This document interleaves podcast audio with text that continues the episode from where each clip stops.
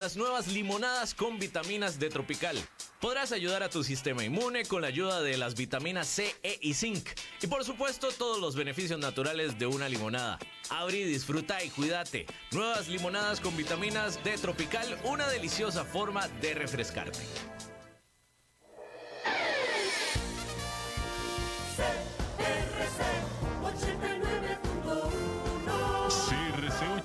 89.1 Radio y Cadena Radial Costarricense no se hacen responsables por las opiniones emitidas en este programa.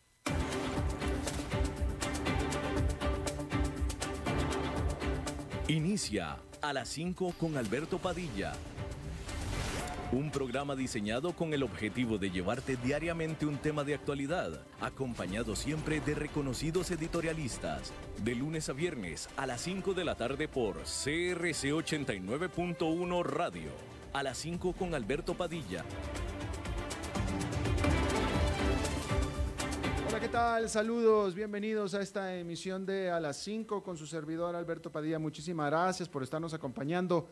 Le mando cálidos y afectuosos saludos desde las instalaciones y la señal de CRC 89.1 FM en San José, Costa Rica, desde donde estamos transmitiendo hasta el punto en el tiempo y en el espacio en el que usted nos está escuchando, porque estamos saliendo en diferentes vías.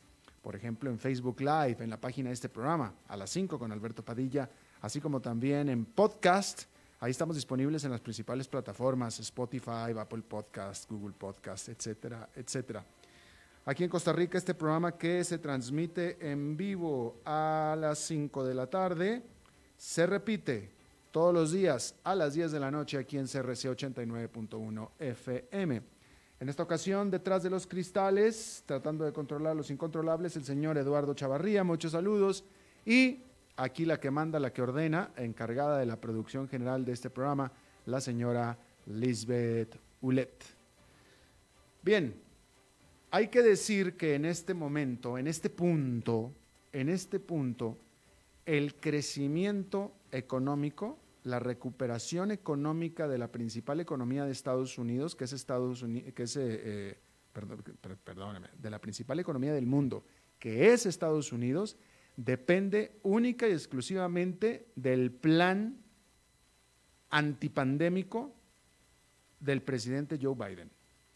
Si este plan tiene éxito, la economía se recupera rápido y sólida. Si no, pues no. El presidente Joe Biden está dando grandes pasos para tratar de frenar la pandemia de COVID-19 que ya ha matado a más de 400 mil estadounidenses. El propio presidente dijo y adelantó que él, en lo personal, espera que en el próximo mes vayan a fallecer al menos otras 100 mil personas más, en Estados Unidos nada más. Y en medio de las preocupaciones sobre las nuevas variantes del virus, la recuperación económica podría depender de si tales acciones dan resultado. Este jueves Biden presentó en la Casa Blanca su estrategia para combatir al coronavirus comparó los esfuerzos para expandir la distribución, los suministros y las pruebas de vacunas con una estrategia en tiempos de guerra. El presidente está presionando al Congreso para que apruebe un paquete de estímulo por 1,9 billones de dólares que incluye 20 mil millones para un programa nacional de vacunación. También invertiría 50 mil millones para aumentar las pruebas. Hay planes para nuevos sitios de vacunación en todo el país, nuevos puntos de vacunación, así como involucrar a las farmacias en cada vecindario.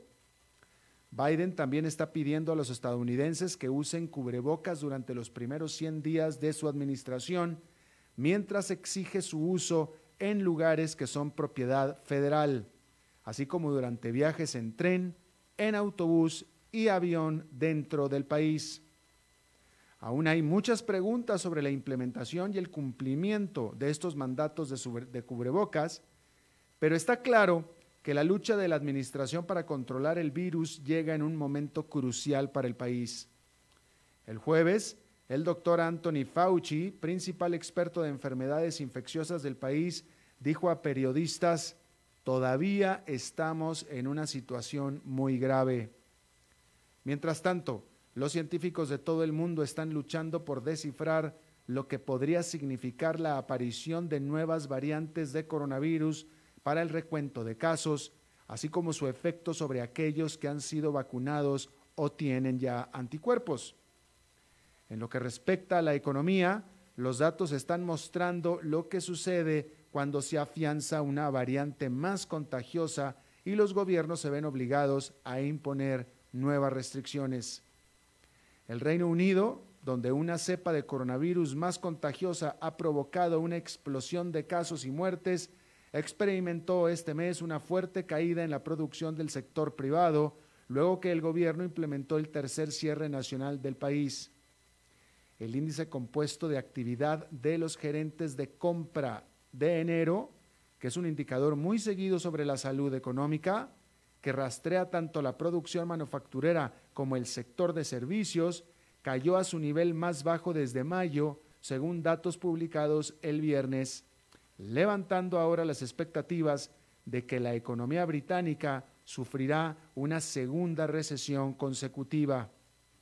Mientras tanto, en Estados Unidos, el índice de vuelta a la normalidad económica elaborado por CNN y Moody's Analytics volvió a superar el 80%. Pero el caso del Reino Unido subraya hasta qué punto el virus sigue manteniendo de rehén a la economía de un país. Y parte de la atención también se centra en los mercados accionarios. Las acciones han estado tocando máximos históricos con la esperanza de que las ganancias corporativas se recuperen significativamente más adelante este año. Pero eso depende de la rapidez con que las personas se sientan cómodas al salir de sus hogares. Y los tiempos para eso aún parece no poder definirse.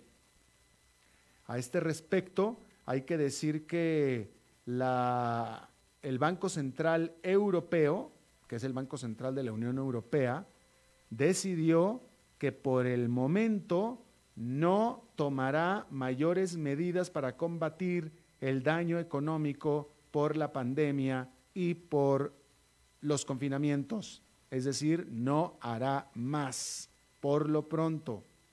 Dijo el Banco Central Europeo que lo que va a hacer en esta época es medir, medir el impacto de su última decisión que fue hace seis semanas de agrandar o expandir el programa de recompra de bonos y la oferta de créditos baratos para los bancos.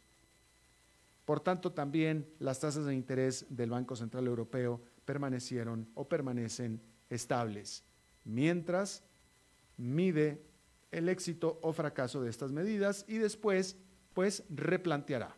Eso es lo que va a hacer. Y Allá en Nueva York hay que decir que eh, esta fue una jornada mixta más, con el índice industrial Dow Jones perdiendo 0,57%, el Nasdaq Composite con una ganancia de 0,09% y el Standard Poor's 500 con una caída de 0,3%. Hay que decir que con esta ganancia del Nasdaq Composite, eh, con esta ganancia del Nasdaq Composite, este indicador de nuevo queda en terreno récord, que ha venido rompiendo récords durante toda esta semana. Bueno, pues lo sigue haciendo después de esta pues marginal ganancia en un ambiente en el que el resto del mercado ha estado cayendo. En el caso del el Nasdaq Composite, esto significaría que las acciones tecnológicas que son las fuertes componentes de este indicador, el Nasdaq Composite, siguen ganando. Hasta, y hasta eso hay que decir que no es todas las acciones tecnológicas. Por cierto, a este respecto, ya que estamos hablando de eso, eh, hay que mencionar que, bueno, pues primero que nada, que esta pandemia efectivamente ha apoyado y hecho explotar a las acciones de empresas tecnológicas. Es decir, las empresas que les ha ido bien en general han sido tecnológicas, sin embargo, no todas las tecnológicas. Y tampoco no tecnológicas. Digo, este, ya lo hemos aquí hablado de manera bastante amplia. hay un cierto grupo, por no decir grupúsculo, que, que, desde mi punto de vista grupúsculo es más pequeño que un grupo, de empresas que se han visto muy beneficiadas por todo lo que tenga que ver con encierro en casa. Y esto incluye desde Netflix hasta todo lo que pueda acompañar Netflix, que es palomitas de maíz, pizza, eh, refrescos de cola, incluso alcohol, todo lo que pueda generar eh, el confinamiento en casa. ¿Sí? Y eso, pues de nuevo, involucra a muchas compañías tecnológicas, sin embargo, no a todas.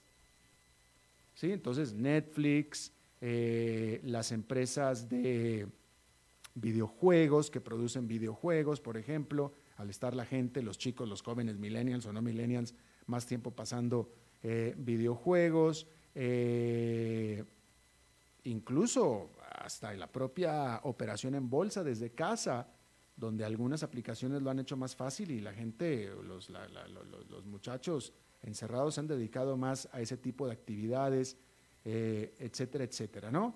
Eso es, digo, son tan solo algunos ejemplos. Pero pues son ese tipo de empresas, porque por ejemplo, hay otras que no se han visto beneficiadas, porque aunque empresas tecnológicas en particular han sido grandemente premiadas por la pandemia, pues de nuevo, no todas las tecnológicas han sido agraciadas. Wall Street se mantiene alejado de al menos dos acciones tecnológicas de primera línea, de primer orden, después de liberar sus últimos estados de resultados. Una de ellas, Intel. Esta superó las expectativas de ingresos para todo el año 2020, recaudando un récord de 77.900 millones de dólares y anunciando que aumentaría su dividendo trimestral para recompensar a los accionistas.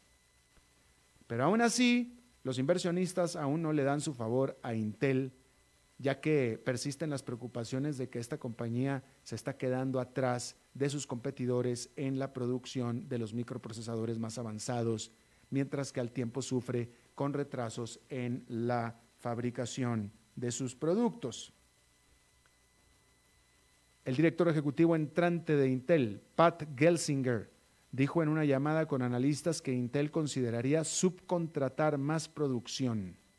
Esto en respuesta a un accionista activista que está de hecho pidiendo que Intel escinda, separe, divida en una, en una compañía aparte el arma de producción o el brazo de producción de chips, que es diferente al diseño. Una cosa es el diseño y otra cosa es la producción. Algo así como lo que hace Apple. Apple los diseña, los aparatos, pero los produce otra. Bueno, eso es lo que quiere el activista, que Intel haga más o menos lo mismo, porque Intel en este momento diseña y produce. ¿Sí? Bueno, la compañía, por su parte, la icónica compañía IBM, no cumplió con las expectativas de ingresos esta empresa que tiene 109 años está apostando fuerte por la tecnología de computación en la nube y previamente anunció que escindiría una parte significativa de su negocio para duplicar su actividad. Mientras tanto, el director ejecutivo de IBM, Arvind Krishna, dijo que la ansiedad por el COVID-19 está afectando las ventas. Misma ansiedad que tanto ha beneficiado a otras compañeras del sector tecnológico. Y hablando de tecnológicas, otra que está metida en tremendo quilombo, como dirían en Argentina, en Australia, es Google, que está enfrascada en una pelea con los legisladores australianos y ya Google puso sobre la mesa su carta más fuerte. Este viernes, la compañía advirtió que cerrará su motor de búsqueda en Australia si un controvertido proyecto de ley diseñado para beneficiar a los medios de comunicación nacionales de Australia se convierte en ley. La legislación impondría nuevas y radicales reglas que exigen que Facebook y Google paguen a las organizaciones de medios por el uso de su contenido noticioso. Las dos empresas de tecnología tendrían que negociar con los editores de noticias del país una compensación para compartir o mostrar sus historias. En Canberra, este viernes, durante una audiencia, el ejecutivo de Google, Mel Silva, aseguró que el proyecto de ley sigue siendo inviable y rompería la forma en que millones de usuarios buscan contenido en línea, que es a través de Google, libremente. La principal preocupación de Google con esta propuesta es que requeriría pagos simplemente por enlaces y fragmentos solo por los resultados de una búsqueda de noticias. Si usted pone en Google un tema, Google le pone varias pestañas, básicamente donde le acomoda el tema. Y entonces le pregunta a Google, ok, ¿qué quieres? Temas variados, imágenes, noticias. Si usted le oprime a noticias, entonces le aparece todo lo que Google encuentra de noticias al respecto del tema que usted preguntó. Bueno, ahí ya, en teoría, Google tendría que estarle pagando a los productores de noticias, de esas noticias. Y más sobre todo si usted elige entrar a una de esas ligas que Google le presentó a usted. Y pues Google dice que eso es injusto. Usted dígame si es justo o no. Usted es el usuario, ¿no? Y bueno, los políticos australianos no solo se intimidaron, sino que se enfurecieron ante la respuesta de Google, lo que apunta a una dura lucha por venir. El propio ministro australiano, Scott Morrison, sentenció no respondemos a amenazas. No es ningún secreto que los medios de comunicación, que recurrentemente batallan por monetizar los productos digitales, han cedido grandes extensiones del mercado publicitario a Google y Facebook. Pero la pregunta es si los reguladores pueden resolver el problema, a la fuerza sobre todo. Y este enfoque puede estar ganando impulso. El jueves, Google anunció que pagaría a los medios de comunicación en Francia por el uso de su contenido en línea en un acuerdo histórico que pronto podría replicarse en otras partes de Europa bajo las nuevas leyes de derecho de autor. Con el ejemplo que yo le puse hace un momento, déjeme le digo un poquito más, porque pues efectivamente Google le eh, pone a usted de manera muy fácil lo que encuentra de noticias sobre el tema que usted está buscando. En caso de que usted esté buscando noticias del tema, hay veces que no está buscando noticias, hay veces que usted está buscando una imagen o está buscando eh, eh, alguna comentarios o algo. Pero en el caso de que sean noticias, pues Google se lo, se lo facilita a usted como usuario. Pero esa facilitación que Google hace, se la cobra a anunciantes. Google está ganando dinero con eso. ¿Sí?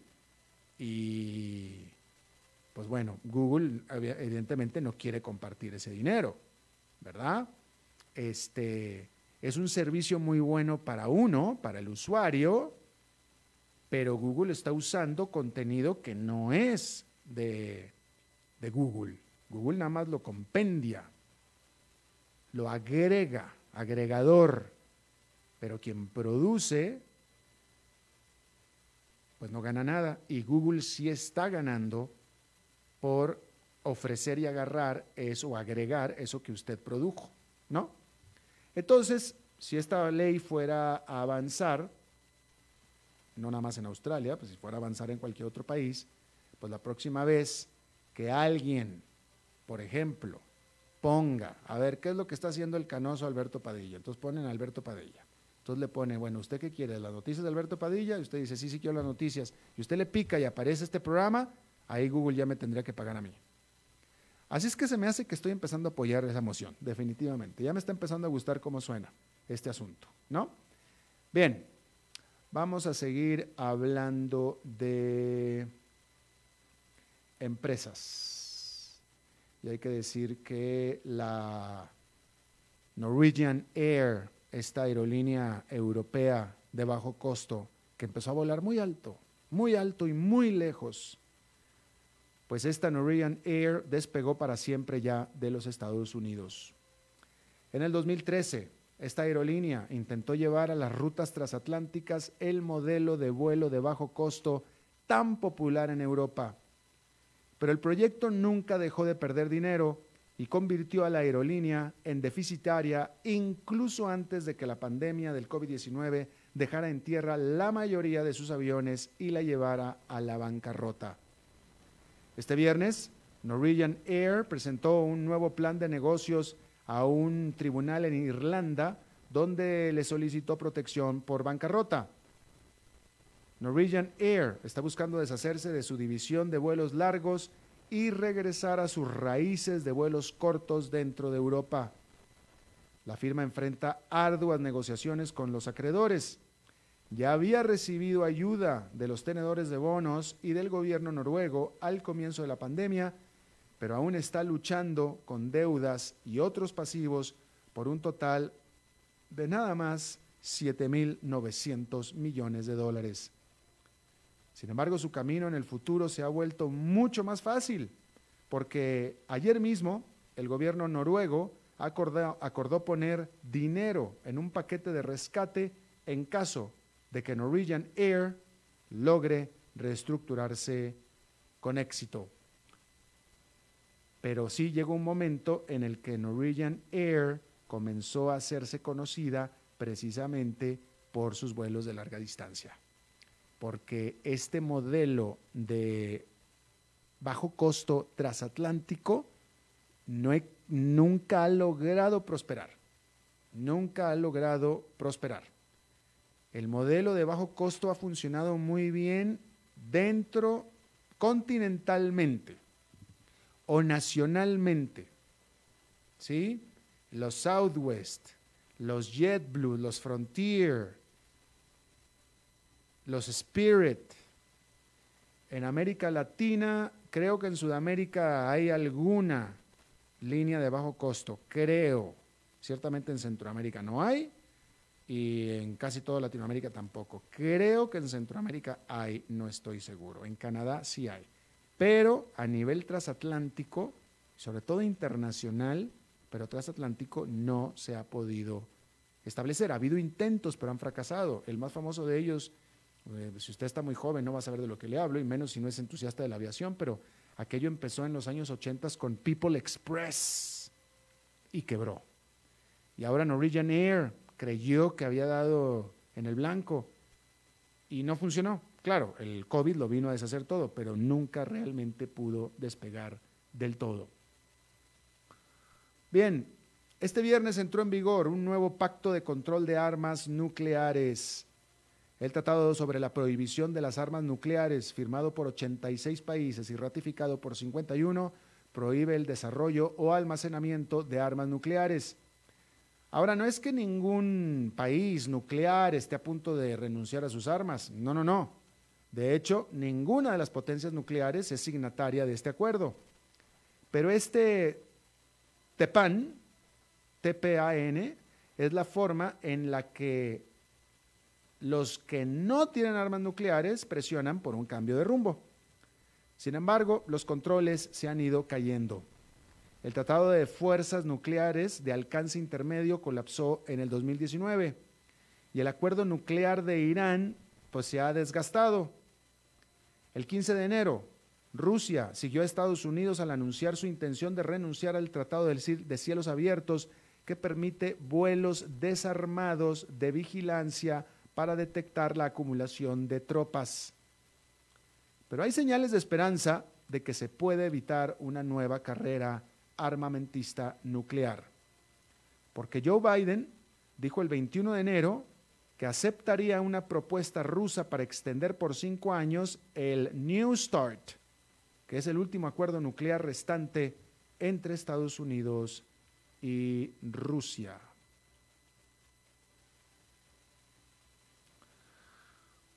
En solamente un mes, Israel ha inyectado al 27% de su población, más de 2 millones de personas, al menos una dosis de la vacuna COVID-19 de la Pfizer BioNTech. Se trata de la proporción más alta que la de cualquier otro país. Israel. Por tanto, entonces, ahora todo el mundo, todo el planeta está observando para saber qué tan pronto la vacunación puede empezar a hacer una diferencia. Al igual que otros países, Israel comenzó con personas mayores, pero permanece confinado para detener una rápida propagación de la variante detectada por primera vez en la Gran Bretaña y que es aproximadamente un 50% más contagiosa y que hoy se informó que científicos de la Gran Bretaña están comenzando a sospechar que también es más letal. Los resultados preliminares para israelíes mayores de 60 años sugieren que la primera dosis previene no solo los síntomas, sino también la infección, lo que significa que la vacuna efectivamente limita la propagación del virus. El efecto se inició 14 días después de la vacunación cuando la tasa de pruebas positivas en el grupo vacunado se redujo en un tercio. Esta semana, los nuevos casos de COVID-19 en Israel disminuyeron por primera vez en dos meses. Queda por ver si esta tendencia continúa y mientras tanto el mundo contiene la respiración. Bueno, vamos a hablar de escuelas de negocios concretamente de los MBAs, de las maestrías en administración de empresas, porque cualquiera hubiera esperado que la pandemia perjudicaría fuerte a las escuelas de negocios. Un MBA, una maestría en administración de empresas, comúnmente conocida como MBA, que son sus iniciales en inglés, es un, este, usted conoce este costoso trampolín hacia el éxito corporativo, ¿no? Este, existe todavía esta fe de que un MBA a uno le va a ayudar a escalar en los escalones corporativos. Y bueno, pues uno pensaría que la pandemia perjudicó todo esto porque las clases se transportaron a solo en línea y las invaluables oportunidades de conectar en persona, el networking, pues se agotaron. Sin embargo, las escuelas de negocios enseñan a ser resistentes, resilientes y creativos pero también lo ponen en práctica. En una encuesta reciente de más de 300 escuelas de negocios, dos terceras partes de ellos tuvieron más solicitudes este año.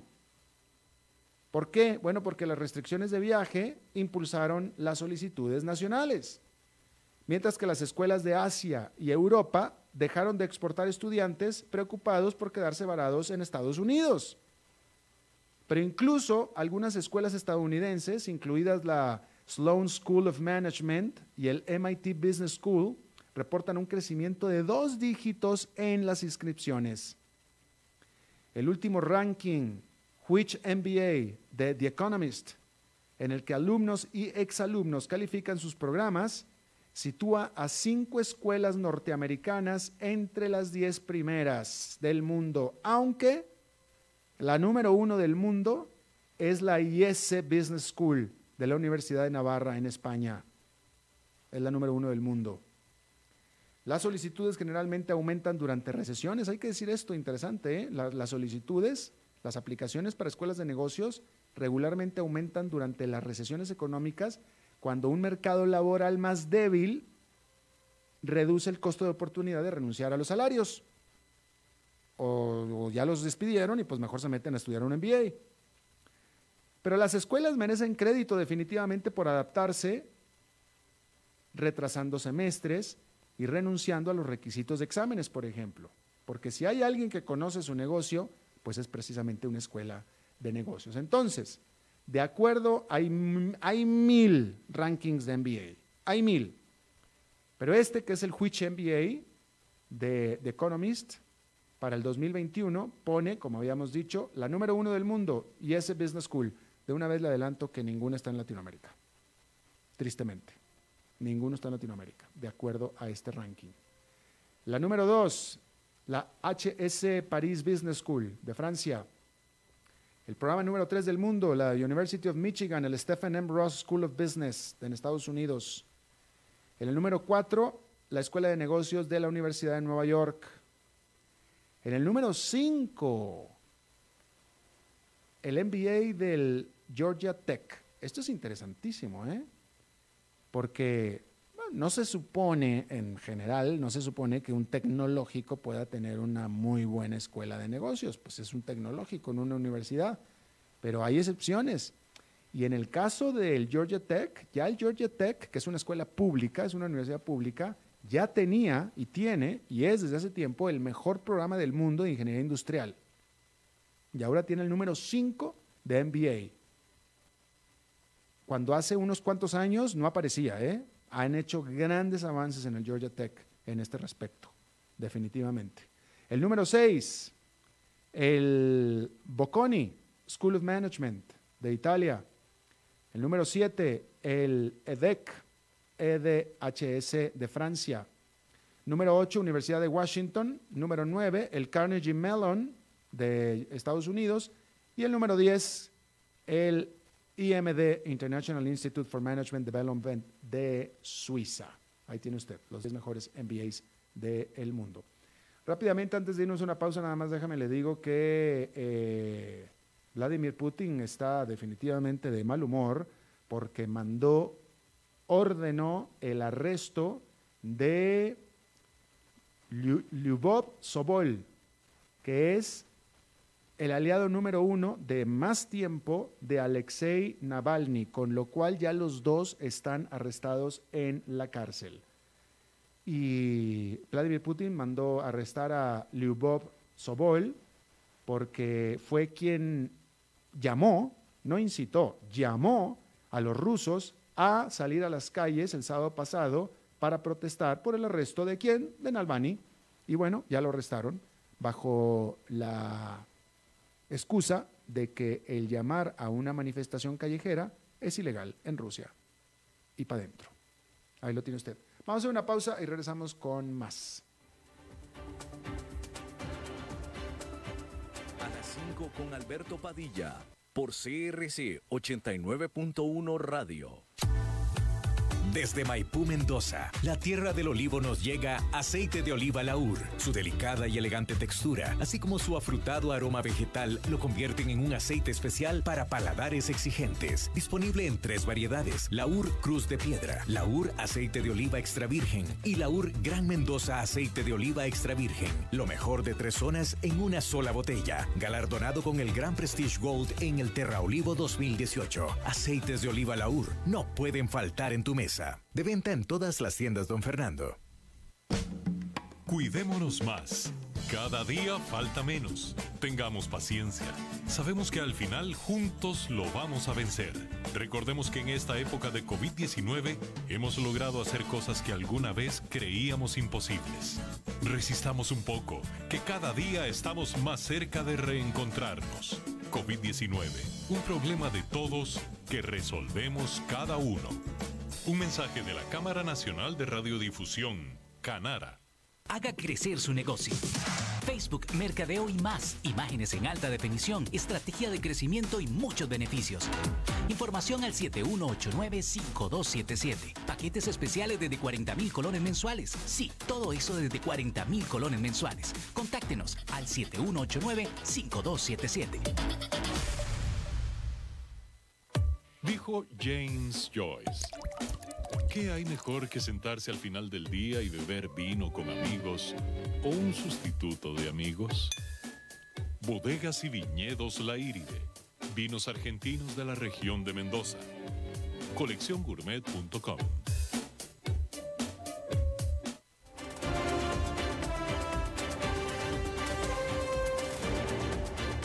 Seguimos escuchando a las 5 con Alberto Padilla. Muchas gracias por estar con nosotros. Eh, bueno, a ver, como usted sabe, porque pues esto lo ha sufrido todo el planeta, eh, pues el turismo, no hay más turismo. Cuando menos, no de, de ninguna manera en los niveles a los que estábamos acostumbrados eh, hasta hace un año. Ya vamos a cumplir un año de la pandemia. ha habido algo de turismo, pero la gran mayoría de la gente no está viajando, ¿no? Y los países dependientes del turismo pues están pasando grandes, grandes penurias porque pues hay grandes inversiones y grandes zonas que dependen del turismo y esto es cierto en todos los países de, que nos pueden estar escuchando, ¿no? Y ciertamente Costa Rica con una vocación turística muy, muy importante, ¿no? En este país, no sé si usted que vive en Costa Rica habrá escuchado en la radio, hay una campaña de publicidad muy interesante en los medios ticos para impulsar el turismo doméstico. Pues es que cuando no están viniendo los turistas, pues hombre, pues entonces, este, pues uno tampoco está. Yo no puedo recordar, hace 25 años que yo no quedaba casi un año sin viajar. O sea, es increíble, ¿no? Entonces, este, pero pues como, yo, estamos todos. Así es que la, idea es, pues entonces empezar a viajar pues dentro del país, uno para divertirse, uno para distraerse y dos pues para apoyar a la propia economía del país, ¿no? Bueno, hay una, eh, una iniciativa muy interesante que está en los medios de comunicación de Costa Rica, que es el desafío Costa Rica 10. Ahorita le voy a preguntar cuál es el nombre verdadero, desafío CRX 10 que es un llamado para visitar parques nacionales en Costa Rica, 10 parques nacionales. Lo interesante es que los parques nacionales pues son eso, parques nacionales, pero sin embargo, eh, quien impulsa esto es la Asociación Costa Rica por Siempre, que es en realidad una asociación sin fines de lucro y es de carácter privado. Está con nosotros Jason Muir Clark, quien le agradezco muchísimo. Jason, bienvenido. Hola Alberto, un saludo a vos y a la audiencia y muchísimas gracias por el espacio. Gracias. Y para hablar sobre esta iniciativa. Cuéntame, eh, ¿por qué un organismo de carácter privado y por qué parques nacionales específicamente? Sí, bueno, em, la Asociación Costa Rica por Siempre, como bien lo decís, es un organismo de carácter privado. Somos un fondo ambiental que administramos recursos para la ejecución de proyectos en parques nacionales, fuera de parques nacionales y en eh, ecosistemas marinos. Nuestro principal objetivo es promover la conservación de los ecosistemas marinos y terrestres a perpetuidad. Y entonces, en esta gran labor que es bastante compleja, uno de los componentes que adoptamos es la promoción de la visitación a parques nacionales, que nosotros los vemos como verdaderos motores de desarrollo económico y son de verdad que una opción súper completa para que las personas vayan a disfrutar del turismo local. Entonces, en este marco es que se inserta el desafío CR por 10. En la esta es la tercera edición que, en, que se desarrolla el desafío y lo que queremos es eso, hacer el llamado para que la gente vaya a visitar responsablemente de las áreas silvestres protegidas, que lo haga en su burbuja social y que de paso obviamente se divierta y pueda también optar por premios. Este, eh, una, dices que es la tercera edición, ¿es el tercer año consecutivo? No consecutivo, pero se hizo una edición en el 2017 con cinco parques, otra... Nos traicionó. La... ¿Pagamos el recibo del teléfono o no? Eh, yo, ya los conozco yo, ¿eh? A mí ya, ya, ya había dicho yo aquí que aquí cortan la cosa sin, sin avisar. Este, ahorita nos conectamos otra vez con Jason. ¿Listo, Jason? Listo. Hay que pagar el recibo del teléfono, Jason. Qué barbaridad.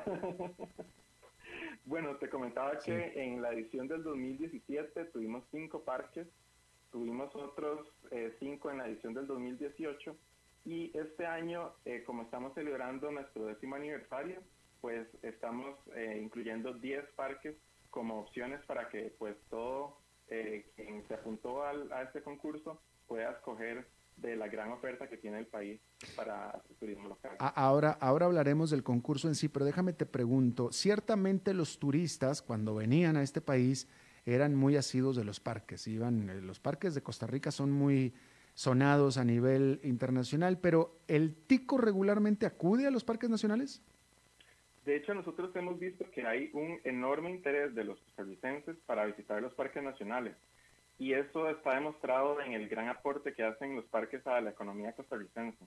Em, salió un estudio en noviembre del año pasado que encontró que los parques nacionales aportan un billón de colones em, anualmente a la economía nacional y el 87% de ese monto es por concepto de turismo. Entonces, claro, de eh. verdad que hay un, enorme interés y se ha demostrado también en la gran acogida que ha tenido este concurso a nivel nacional. Bueno, eh, eh, nada más acotar, este, no quiero ser, vaya, no, no, no lo estoy diciendo con sorna ni mucho menos, pero acotar que los parques nacionales en Costa Rica a los extranjeros les cobran el triple de la entrada que a los nacionales. Así es que Vaya, nada más acotar que esos ingresos este, vienen tres veces más por parte de los extranjeros, ¿no? Se lo digo yo porque soy extranjero. Pero bueno, este, déjame te pregunto, son 10 parques que son Barra Honda, Braulio Carrillo, Cahuita, Rincón de la Vieja, Santa Rosa, El Arenal, El Irazú, el sector Prusia y el Turrialba. ¿Por qué no está Manuel Antonio, eh?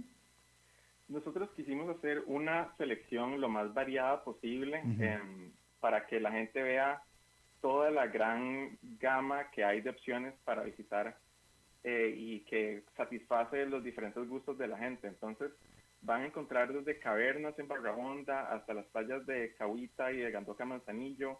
Van a poder hacer senderismo en Prusia, van a poder hacer eh, un sinfín de, de opciones y em, puedo adelantar que va a haber sorpresas a lo largo de las 13 semanas que dura el concurso, en donde tal vez em, haya aún más opciones que, se puedan visitar. Queremos también hacer un balance entre algunos parques que son más conocidos y otros que son menos conocidos, mm. para que también las, las economías locales que se ven afectadas por el tema de la pandemia por COVID-19 tengan oportunidad de disfrutar de la reactivación que genera un concurso de este tipo. ¿Sigue habiendo restricción de capacidad en los parques en este momento? Sí, así es. Hay restricción de capacidad de aforo en, en los parques nacionales. Entonces, em, lo que estamos solicitando es que junto con la dinámica de participar y de visitar responsablemente las áreas, se haga la planificación necesaria para poder em, reservar el espacio eh, necesario y entonces que las personas puedan llegar y saber que van a eh, disfrutar de, del parque sin mayor complicación. Claro. Este me compra en sitios, en los sitios del Sistema Nacional de Áreas de Conservación, de las entradas para, para, poder acceder al parque. Ahora, eh, yo creo que es importante también aclarar para los que estén interesados, y de nuevo, ahora, ahora vamos al concurso, pero hoy en día, Jason, el ir a un parque nacional no es un día de campo como estamos acostumbrados aquí en nuestros países, ¿verdad? O sea, no podemos llevar comida, no podemos llevar recipientes, hay cosas, hay muchas restricciones, ¿no es cierto? Eso es cierto, y más que restricciones, yo lo vería como em, la necesidad de implementar una cultura de, acuerdo, de, sostenibilidad y de visitación responsable. Lo que estamos tratando de evitar con, con esto es que em, las personas lleven residuos que vayan a contaminar el parque, que las personas más bien, o sea, queremos que las personas aprovechen los servicios que hay alrededor del parque y a veces en los parques mismos. Se han desarrollado economías súper dinámicas alrededor de los parques nacionales en donde se encuentra entretenimiento, restaurantes, hoteles, eh, de todo. Entonces, por eso, pero, pero, ya no podemos ir a hacer el salchichón en el parque, etcétera, ya no se puede.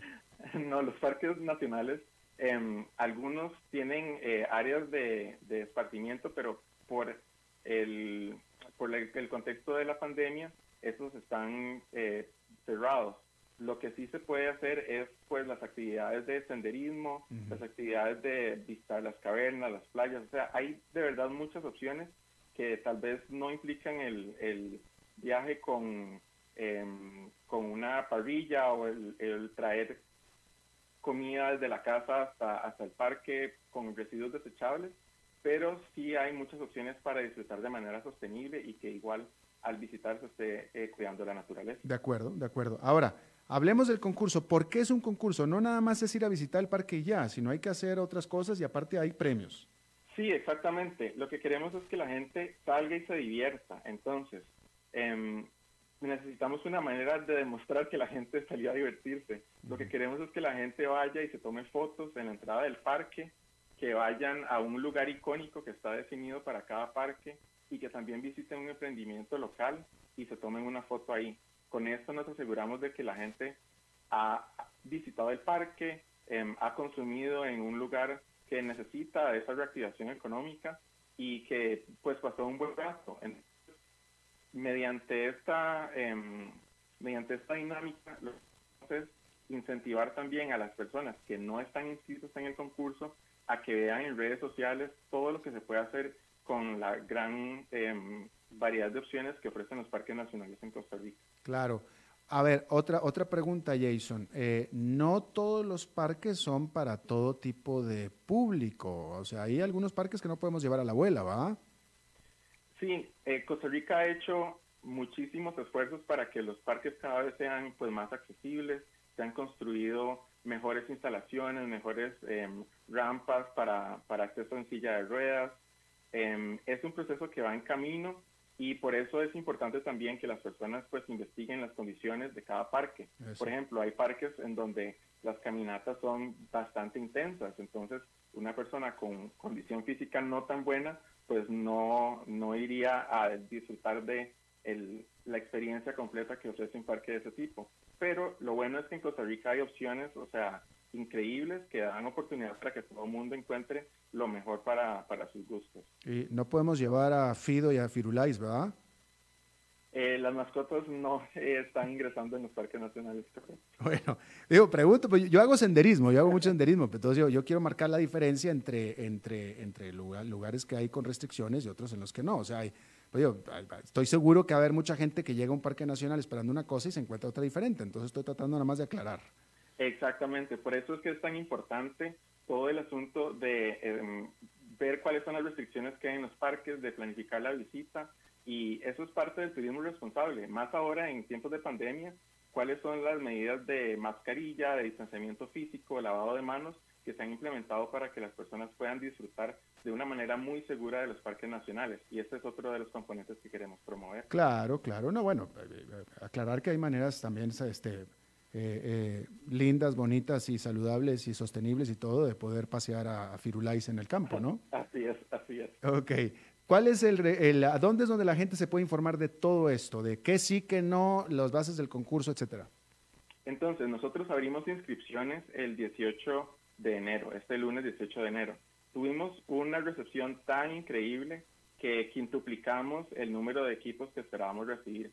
Entonces, al llegar a los mil equipos, decidimos cerrar las inscripciones, pero vamos a estar abriendo otras oportunidades para que las personas puedan seguir participando de este desafío y apuntarse a conocer todas las bellezas que ofrece Costa Rica. En desafiocr.org van a poder ver la dinámica del concurso y también nos pueden seguir en nuestras redes sociales. Eh, nos buscan en Facebook e Instagram como Asociación Costa Rica por Siempre y ahí van a poder eh, pues seguir todas las dinámicas especiales que hemos preparado para las personas que no pudieron sumarse al concurso. Em, también hay oportunidad de ganar otros premios, entonces de verdad que manténganse atentos a todo lo que vamos a ofrecer durante estas 13 semanas. Perfecto. Jason Muir Clark de eh, este organismo Asociación Costa Rica por siempre. Muchísimas gracias por eh, charlar con nosotros. Muchísimas gracias, Alberto. Saludos. Saludos. Vamos a una pausa y regresamos con Humberto Saldívar.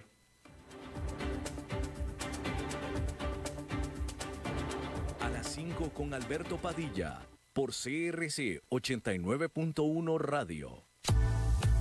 Desde Maipú, Mendoza, la tierra del olivo nos llega aceite de oliva Laur. Su delicada y elegante textura, así como su afrutado aroma vegetal, lo convierten en un aceite especial para paladares exigentes. Disponible en tres variedades: Laur Cruz de Piedra, Laur Aceite de Oliva Extra Virgen y Laur Gran Mendoza Aceite de Oliva Extra Virgen. Lo mejor de tres zonas en una sola botella. Galardonado con el Gran Prestige Gold en el Terra Olivo 2018. Aceites de oliva Laur no pueden faltar en tu mesa. De venta en todas las tiendas, don Fernando. Haga crecer su negocio. Facebook, Mercadeo y más. Imágenes en alta definición, estrategia de crecimiento y muchos beneficios. Información al 7189-5277. Paquetes especiales desde 40 mil colones mensuales. Sí, todo eso desde 40 mil colones mensuales. Contáctenos al 7189-5277. Dijo James Joyce. ¿Qué hay mejor que sentarse al final del día y beber vino con amigos o un sustituto de amigos? Bodegas y viñedos La Iride. Vinos argentinos de la región de Mendoza. Colecciongourmet.com.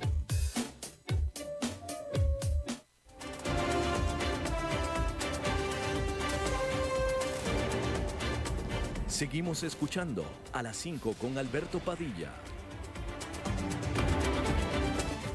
Bueno, ya eh, este año lleva 22 días y hasta este viernes es el primero en el que participa Humberto Saldívar, pero no por él, ¿eh? porque a mí me consta que todos los viernes me estaba buscando a mí, ¿por qué no salimos? ¿Por qué no salimos? ¿Por qué no salimos? Ya tenía, ya estaba ansioso Humberto por su segmento. Bienvenido, Humberto. ¿Qué tal, Alberto? ¿Cómo, estás? Bien. Adelante. Eh, bueno, Alberto, quiero hacer un poco dinámico este, esta etapa o esta, esta plática más que nada.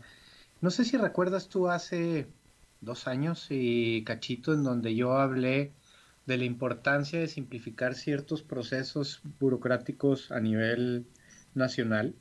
Sí. Porque en aquel momento te había comentado de la parte de, migración donde pues uno de nuestros colegas eh, o amigos más bien, eh, siendo o habiendo estado en el 2010 eh, dentro de la lista de Forbes de los ejecutivos más importantes, quiso venir a invertir a Costa Rica y a quedarse aquí a vivir, este, obviamente como un aporte extra y desgraciadamente la etapa de migración pues no se lo permitió, ¿no? ¿Por qué? Porque migración al final este, eh, fue burocrático, fue lento y bueno, él decidió mejor regresarse a, México y creo que pues fue una pérdida importante porque al final Costa Rica eh, por algo estamos acá, lo queremos mucho y es un país excelente y la mayoría de las personas son excelentes, pero hoy sí quiero externar este, una cuestión que me pasó a mí. Bueno,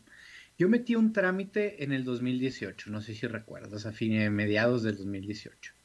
Se supone que ese trámite eh, te dicen de manera oficial que tarda tres meses en darte una resolución. Resulta que pasa todo 2018, todo 2019 con toda pandemia, eh, todo 2020 y a finales de 2020 me, dan una notificación que, eh, que ya está la resolución, que vaya por ella. Para eso tengo yo que sacar cita, saco cita. Estoy, eso me acaba de suceder hoy, voy por la cita y me sale denegada dos años, cuatro meses después. Ojo que esa fue la resolución. importante, o sea, puede ser que algo haya sucedido en el proceso que un documento sí.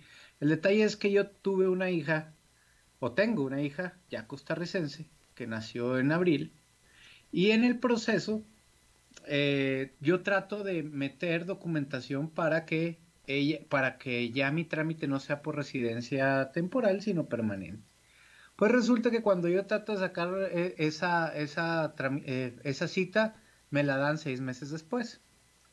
Hoy, de seis meses después, es decir, dos años, cuatro meses después de que metí la solicitud, me sale la resolución que es denegada y me dicen, no, es que tienes que mandar una carta diciendo que quieres cambiar de trámite, de tramitología y que quieres meterte como residencia permanente. ¿Cómo? Pero aquí la traigo, ustedes me dijeron que viniera la cita.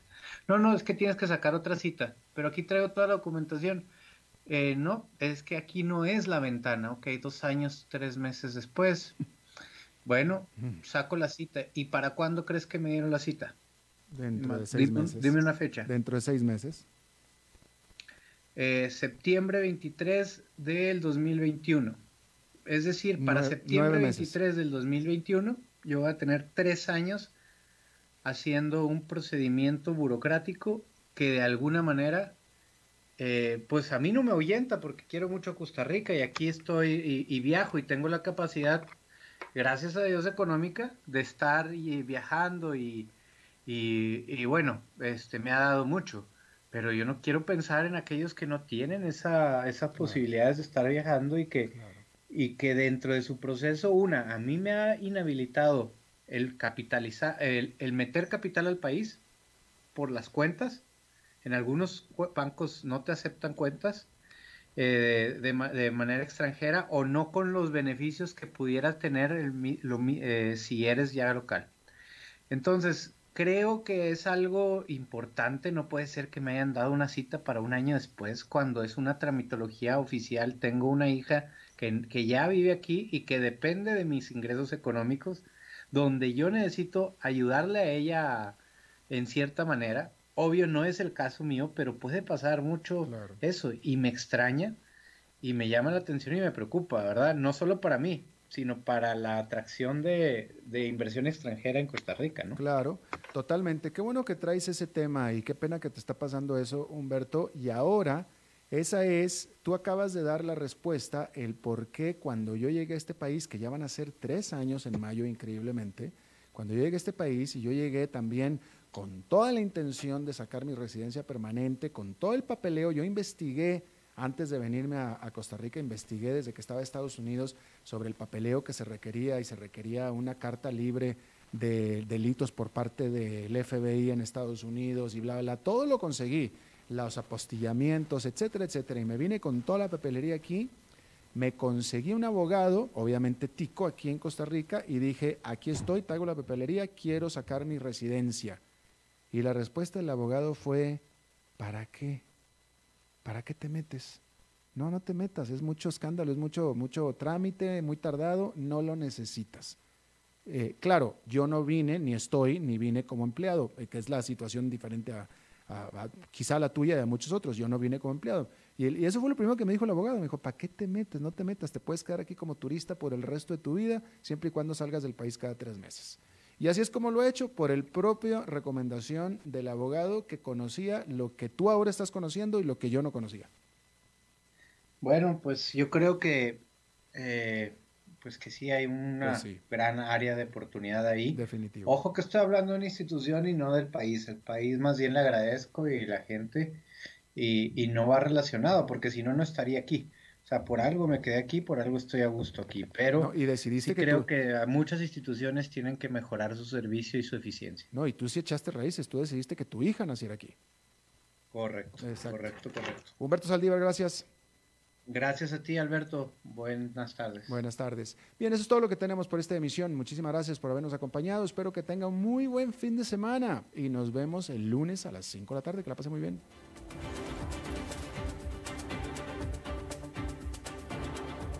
Concluye a las 5 con Alberto Padilla. Un programa diseñado con el objetivo de llevarte diariamente un tema de actualidad, acompañado siempre de reconocidos editorialistas, de lunes a viernes a las 5 de la tarde por CR